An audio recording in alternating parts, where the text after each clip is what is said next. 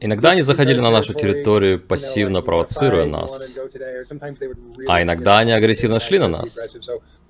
И что мы будем делать, что мы предпримем, всегда решали наши командиры. Все зависело от команды на данный момент. И в этот раз нам сказали идти вперед и вступить в бой. У нас были такие небольшие транспортеры, мы называли их бульдоги, которые доставляли нас до определенного места. И затем меня поразил очень примитивный стиль ведения боя. Будучи тем, кто изучал историю войны, могу сказать, что это не был современный способ ведения боя. Да, мы использовали очень современные инструменты, но мы выстроились в линию обороны как старые времена еще, очень-очень старые времена, еще в гражданскую войну. И они также выстроились в такую же линию. И все думали о том, где же будет место встречи. И когда все были выстроены и готовы, мы выходили вперед друг к другу и начинали бой.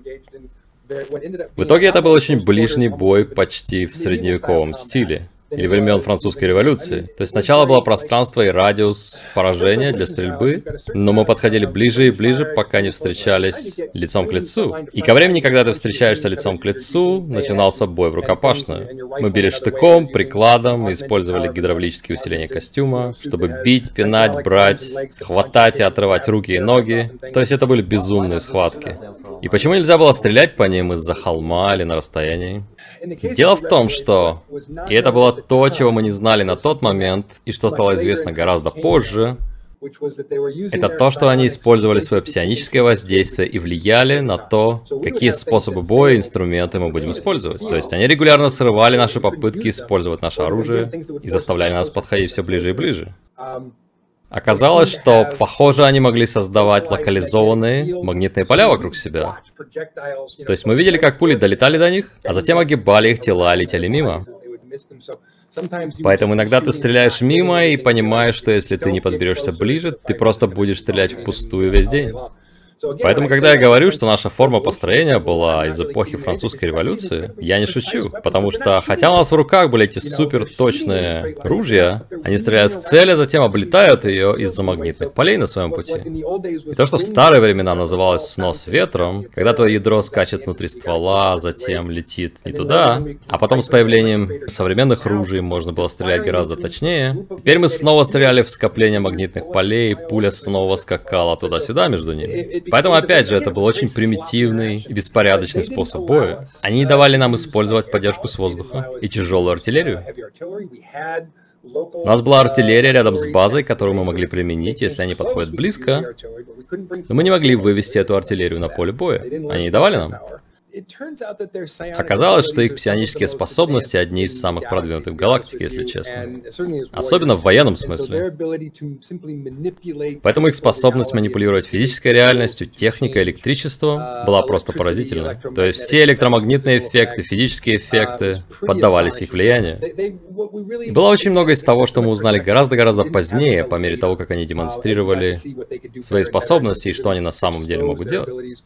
И тогда мы поняли, что они просто играются с нами. Они надевают мягкие детские перчатки и просто дерутся с нами понарошку.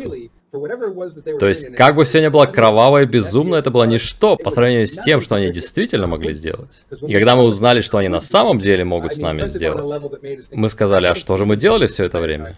Но когда мы начали общаться с ними, они объяснили нам, что все потому, что мы видим вас как наших соседей с которыми у нас разногласия.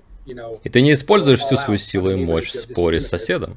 Но если кто-то вторгается в твой мир с намерением уничтожить тебя, тогда ты идешь до конца и используешь всю свою силу. Ты идешь до конца и используешь 110% своей мощности. И они сказали нам, что применение силы зависит от характера взаимоотношений. И нас они считали соседями или родственниками, с которыми у них разногласия. И это было нормально для них. Но с теми, кто вторгался в их мир, они поступали совсем иначе, использовали 100% своих способностей. И это внушало благоговение, просто быть свидетелем этого. Что они, к примеру, могли делать, используя 100% своих способностей? Они могли положить свое оружие и, используя только свое тело, um, буквально разорвать на куски целую роту солдат Драка, которые высадили с десантного корабля Драка на поверхность Марса. Разломать и разорвать на кусочки все их оснащение, все бронекостюмы, все тела, все оружие, все механические элементы и технику, которая была десантирована с этого корабля. Драка высадились и выстроились фалангой и двигались вперед таким большим прямоугольником, и они порвали это на мелкие куски. И когда они закончили с этим, они все вместе подняли руки в небо и взяли десантный корабль и бросили его на землю.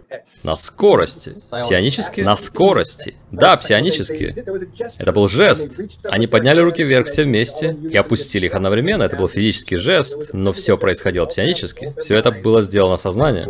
Они обрушили этот корабль на землю на скорости. И когда он упал на землю, он разлетелся на миллион кусков. И мы все сделали вот так.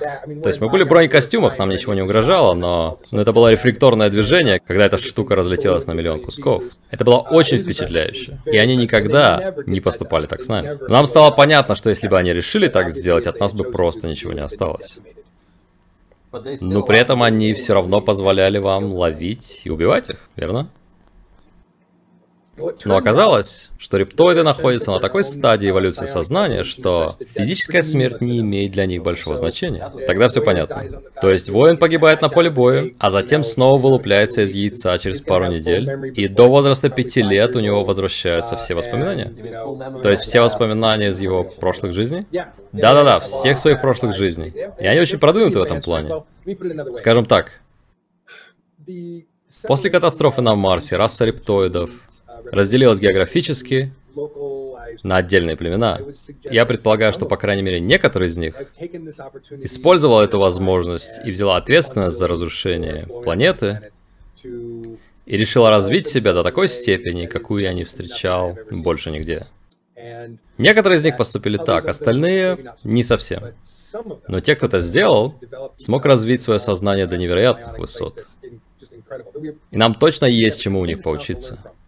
Они, правда, достигли очень высокого уровня мастерства и владения сознанием.